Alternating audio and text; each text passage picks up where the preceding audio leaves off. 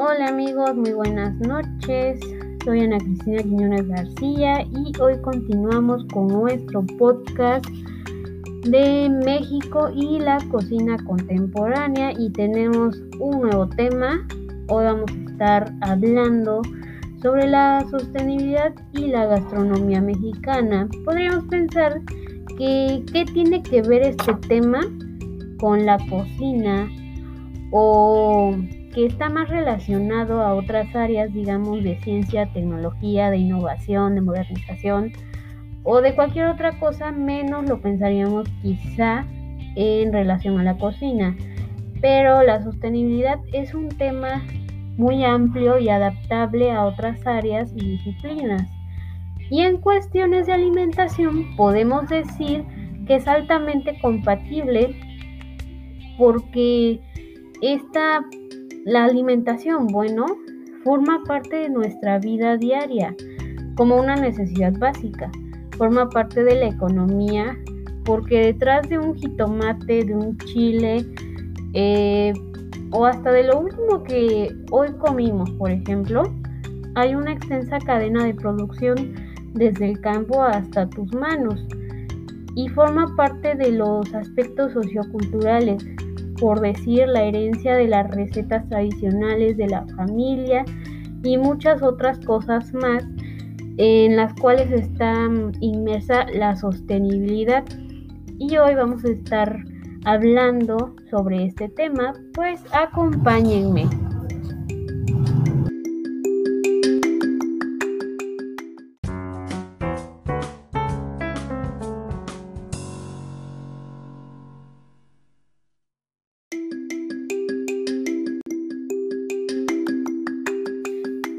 Pues vamos a hablar de la incorporación de procesos y mecanismos de sostenibilidad en la gastronomía nacional. La sostenibilidad es un buen mecanismo de transición para nuestra vida de forma individual y colectiva en la actualidad. De transición hacia un mundo que nos permite desarrollarnos y satisfacer nuestras necesidades sin comprometer las necesidades a futuro. Es decir, que nuestra huella ecológica tenga el menor impacto posible en todas las áreas de las cuales necesitamos los seres humanos para vivir y desarrollarnos. Y una de ellas pues es la alimentación.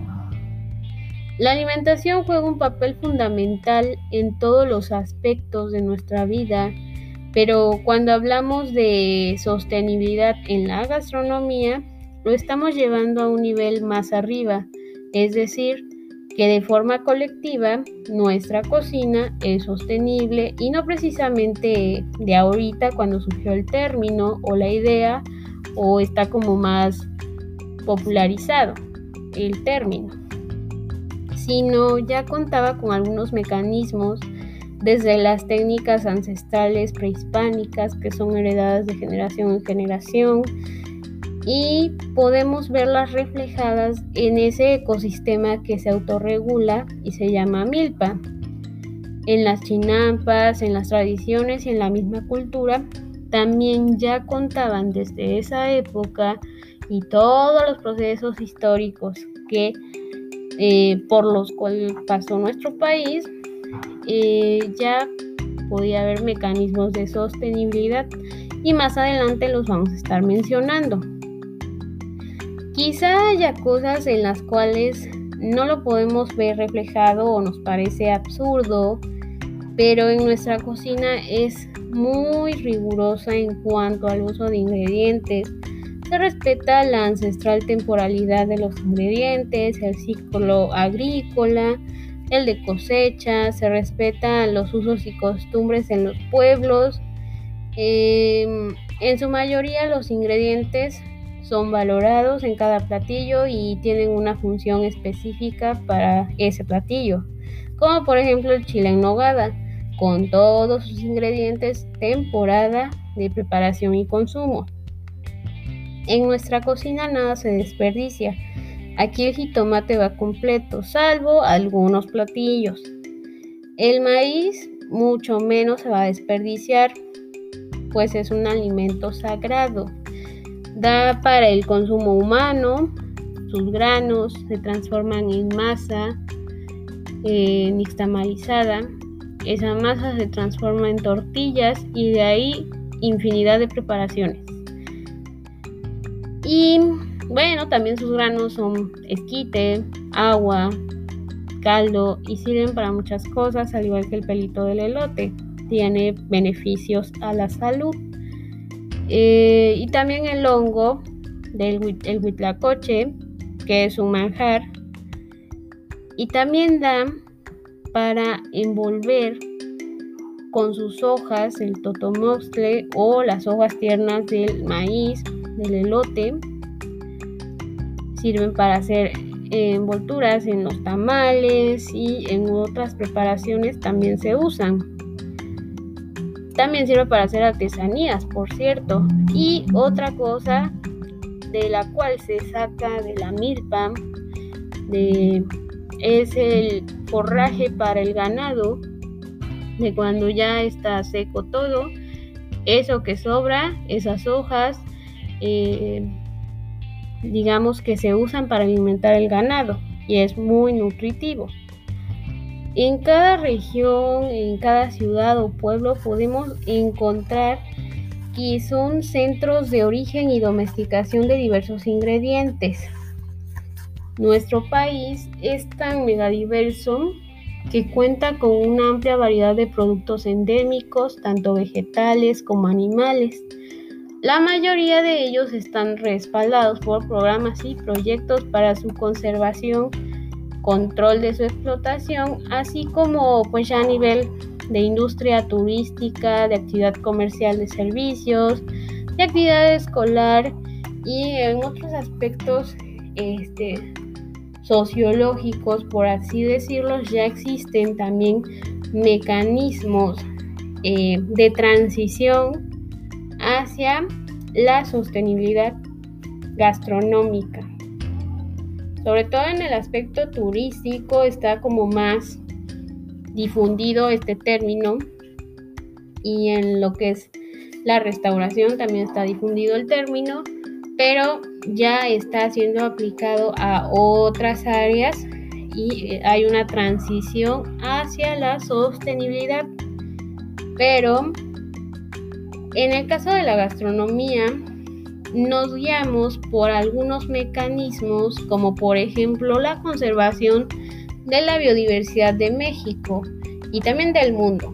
Lo que les mencionaba de la protección y los programas para la conservación de, estos centros de origen y domesticación de ciertos ingredientes de ciertas especies animales.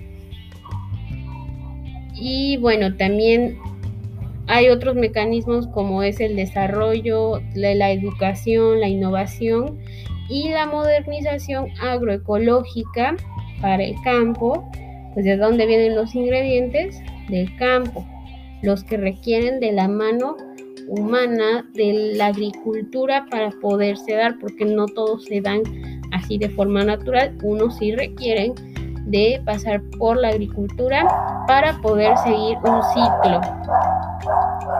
Y bueno, aquí nos está ladrando el perrito, pero debemos continuar.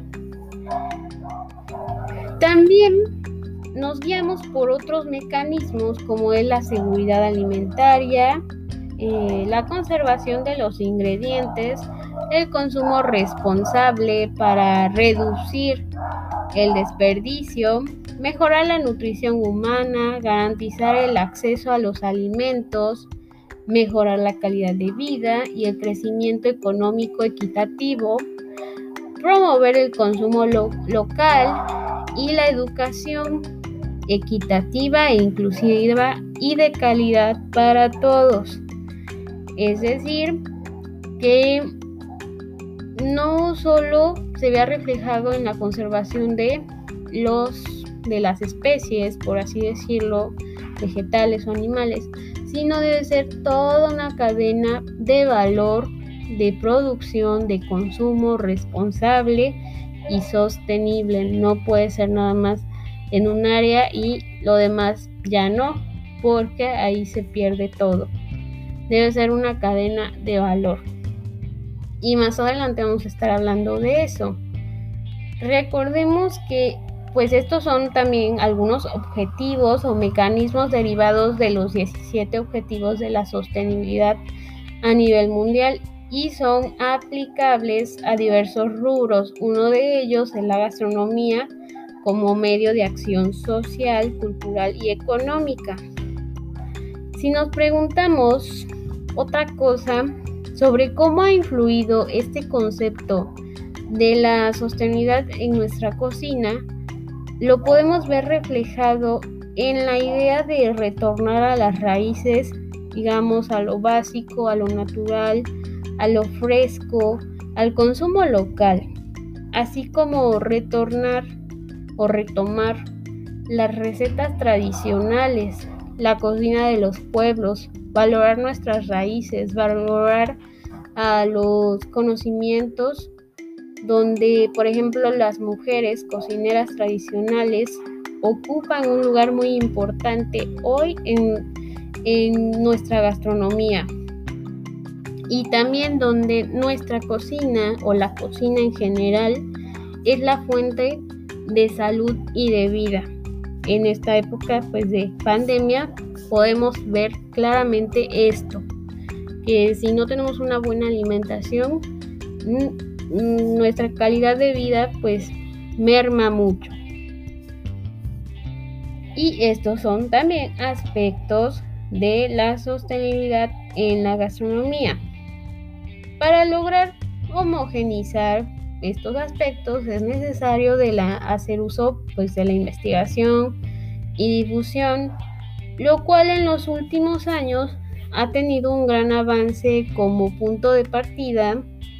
Eh, tiene a la gastronomía mexicana en general mm, como la creadora de una nueva identidad que une a la cultura, las artes e historia y nos da un nuevo sentido de pertenencia eh, que une así estos puntos entre sostenibilidad, que son objetivos, y la cocina. Quizá no lo vemos de forma definida o clara porque en ocasiones pensamos en sostenibilidad como algo aplicado única y exclusivamente a la ecología o que solo es modernización tecnológica e incluso solo para las casas en la arquitectura, pero pues no es así y ya lo hemos estado diciendo. Nos sería pues más fácil identificar la sostenibilidad en un campo pues de paneles solares o en la reforestación de un bosque, pero esta palabra, como ya lo mencioné, es mucho muy amplia. Hablar de sostenibilidad de forma general nos referimos a asegurar las necesidades que tenemos en el presente sin comprometerlas del futuro, que sería su definición. Pero también debemos salvaguardar el medio ambiente, velar por el crecimiento económico, el bienestar y desarrollo social. Y como ya se los había mencionado, esos son mecanismos que tenemos ya en desarrollo en nuestra gastronomía nacional. En vías de desarrollo sí, pero ya están siendo aplicados desde hace más de 20 años. Y quizá no hace más de 20 años, sino hace más de muchísimos años, no con ese nombre, pero con esa idea de conservar, de proteger, de respetar para lo que venga a futuro.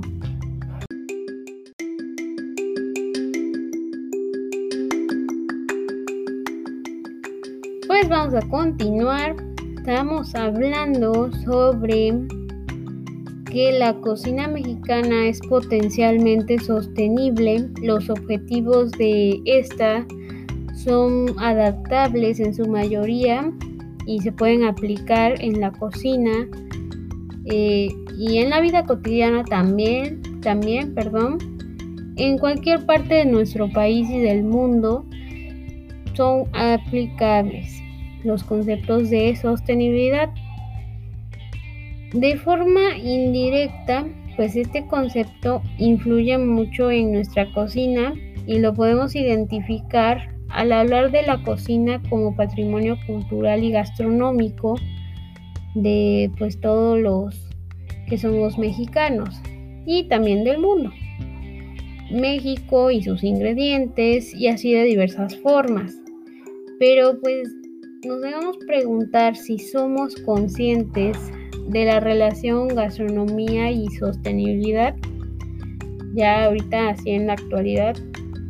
Creo que fuera del contexto de pues cuando te dedicas al ámbito gastronómico o turístico, mm, en mi opinión pues no del todo somos conscientes porque queda un camino muy largo por comprender esta importancia de la cocina mexicana sostenible, principalmente por el bienestar y el futuro de nuestro país. Nos falta investigación y nos falta mucha concientización de que fuera de nuestra burbuja no todos tienen el acceso a una alimentación suficiente, saludable y nutritiva. En México pues tenemos los dos extremos, de una mala alimentación o mucho o nada. Falta difundir bajo este concepto y romper los estigmas eh, y falta cultivar a las personas con educación alimentaria, donde entendamos la importancia de la alimentación sostenible como prioridad cultural, económica y social, pues para hoy, eh, pero también para mejorar lo del futuro o para las generaciones futuras.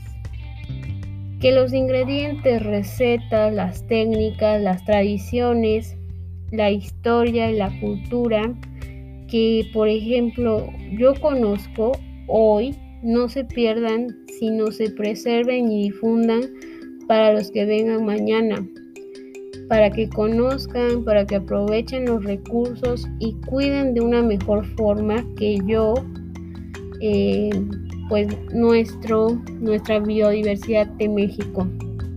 Asimismo, pues tener una mejor calidad de vida, una mejor salud, eh, verlo como un ciclo o cadena de valor donde las acciones que se implementen hoy son el futuro para la alimentación y la gastronomía mexicana y eso es sostenibilidad.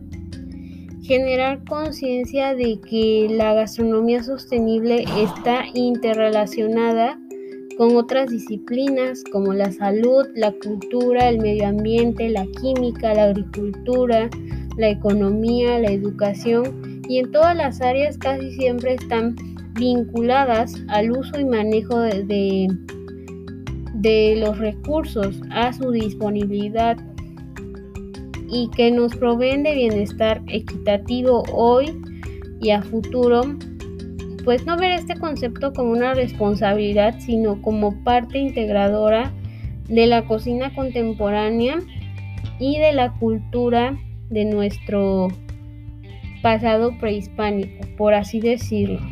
Y eso es ahí donde yo siento que pues no somos tan conscientes de que mm, debemos hacer esta transición a la gastronomía mexicana sostenible ya tenemos las bases, es parte de la cultura como ya lo dije, pero se debe implementar aún más y no verlo así como una responsabilidad, sino como eh, pues más que una parte, ¿no?